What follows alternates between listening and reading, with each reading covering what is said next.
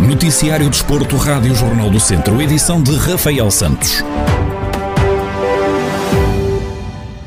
O jogo deste domingo entre o Viseu 2001B e o Maia, a contar para a segunda jornada da fase de subida à terceira divisão de futsal, terminou com agressões dentro e fora de campo nos instantes finais da partida.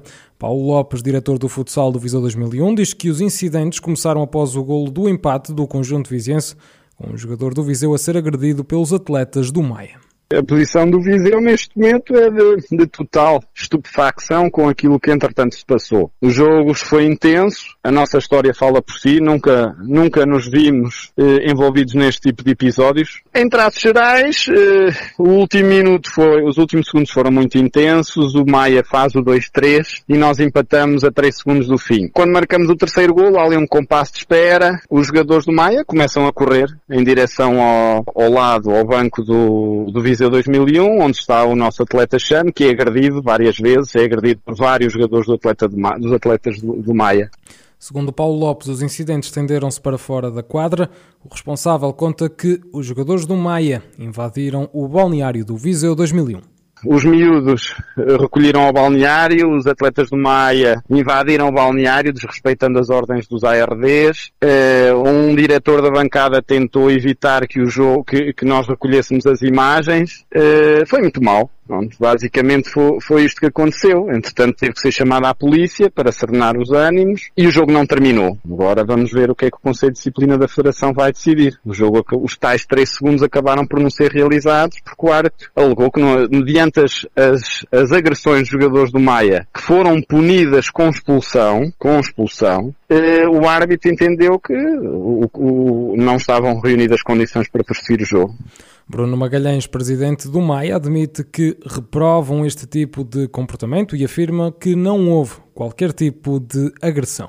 Estes comportamentos decorrem de uma situação muito desagradável que aconteceu a partir do momento em que o Viseu 2001 permitiu que uma comitiva extensíssima, estamos a falar de mais de 10 elementos, estivessem na bancada, imediatamente por cima do banco dos suplentes, do Maia, em que passaram o jogo todo a injuriar, a ofender, a provocar, inclusive a ameaçar coisas muito graves durante praticamente o jogo todo. Uh, o que aconteceu, e isso não ficou, uh, basta ler o relatório do árbitro, não ficou nada, nenhuma agressão existiu. Aliás, os vídeos que o próprio Viseu publica, em nenhum deles se vê nenhuma agressão, nenhuma. Existem desacatos entre jogadores, é certo, uh, reprováveis, é certo, de parte a parte. Em momento nenhum houve agressões. O presidente do Maia assume que houveram desacatos que se tiveram início com os festejos do Viseu 2001 junto ao banco do Clube do Porto quando do terceiro gol do empate do Viseu, a 3 segundos do fim, o jogador de suplente, o guarda-redes suplente do Viseu, vem para dentro da área técnica do Maia, festejar, aninhado lá em frente ao banco, e há um segundo jogador que também vem ter satisfações com os nossos jogadores, para além dos insultos que voltaram ainda mais uh, fortes da bancada. Perante isto, os jogadores uh, exaltaram-se e houve para lá aqueles desacatos que não passou de, enfim, ofensas verbais e uns empurrões e não sei o que, não sei o que mais. Pronto. Portanto, basicamente, foi, esta é a versão dos factos real, nossa, verdade, mas real. E foi por aqui que nós não podemos, que temos vindo a contestar nas redes sociais, a postura do Viseu, que não, também espero eu, que não se reveja como nós não nos revemos nestas situações. Fica agora por conhecer qual a decisão do Conselho de Disciplina da Federação Portuguesa de Futebol quanto a esta situação, uma vez que o jogo foi dado por terminado a 3 segundos do final. Portugal dá amanhã o pontapé de partida no Euro 2020. A seleção da esquina joga contra a Hungria, naquele que é o primeiro jogo da fase de grupos, onde Portugal tem também como adversários a França e a Alemanha. Paulo Menezes, treinador do Lusitano Vilmoinho, já com passagem na seleção espanhola, antevê um jogo difícil para Portugal, uma vez que a Hungria joga em casa. Creio que vai ser um jogo muito, muito bem disputado, com dois excelentes treinadores. Uh, apesar de sermos o detentor do título uh, e estarmos a defender, a defender esse título, uh, eu creio que jogando em casa do anfitrião, acho que a Hungria vai, vai querer, vai querer mostrar-se mostrar da melhor forma possível aos seus, aos seus adeptos, às suas gentes. Uh, acho que vai ser um jogo em termos estratégicos, em termos táticos, muito rico.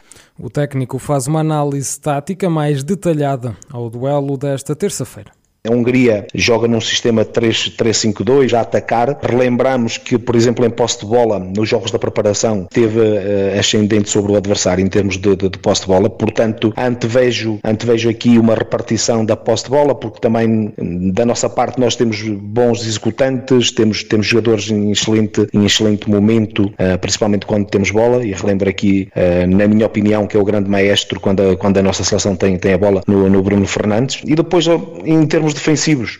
a seleção da Hungria defenderá com uma linha, com uma linha de 5, mas para isso também o nosso selecionador também já experimentou dois pontas de lança, que, foi o Cristiano Ronaldo e o André Silva lá na frente para, para tentar desmontar, entre aspas, uma linha, uma linha de, de cinco defesas com, contra centrais. Portanto, acho que vai ser, vai ser um jogo super interessante.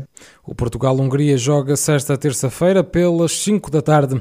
O encontro é referente à primeira jornada da fase de grupos do Euro 2020, onde a seleção da esquina está inserida no grupo F, juntamente com a França e com a Alemanha.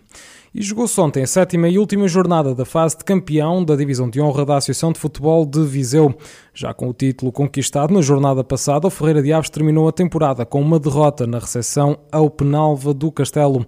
Em declarações exclusivas à Rádio Jornal do Centro, o Rui Almeida, o treinador da equipa do Sátão, conta qual foi o segredo para esta conquista numa época atípica devido à pandemia da Covid-19. O segredo foi, foi o trabalho, o trabalho e a competência de todos nós, eh, de equipa técnica, jogadores, direção. Para mim foi, foi o ponto alto, foi nós nunca deixarmos num, num, ano atípico, como eu, como eu disse, num ano difícil para todos, para todas as equipas, foi nós mantermos sempre o foco naquilo que nós queríamos, nos nossos objetivos, eh, que eram os três primeiros, mas eh, nós durante, durante a época, jogo a jogo, fomos criando os nossos objetivos dentro do grupo, somos ambiciosos, gostamos muito de ganhar, estamos no futebol para ganhar e foi isso que veio a acontecer. Por isso é que eu disse o, o mérito mérito é destes atletas que acreditaram na nossa ideia, na, na ideia que a gente lhes propôs uh, para esta época e terminamos a época em grande com, com um título de, de campeões, que era isso que, que ambicionávamos.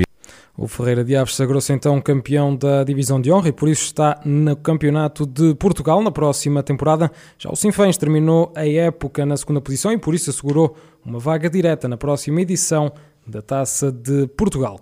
Cristiano Pereira, atleta da Casa do Povo de Mangual, sagrou-se campeão mundial nos 5 mil metros de atletismo adaptado. O feito aconteceu neste domingo no 13º Campeonato do Mundo de Atletismo na Polónia. João Amaral, treinador do atleta, já perspectivava esta conquista e diz que Cristiano Pereira podia ter conseguido uma marca melhor e mais perto do recorde do mundo, não fosse o vento na reta final.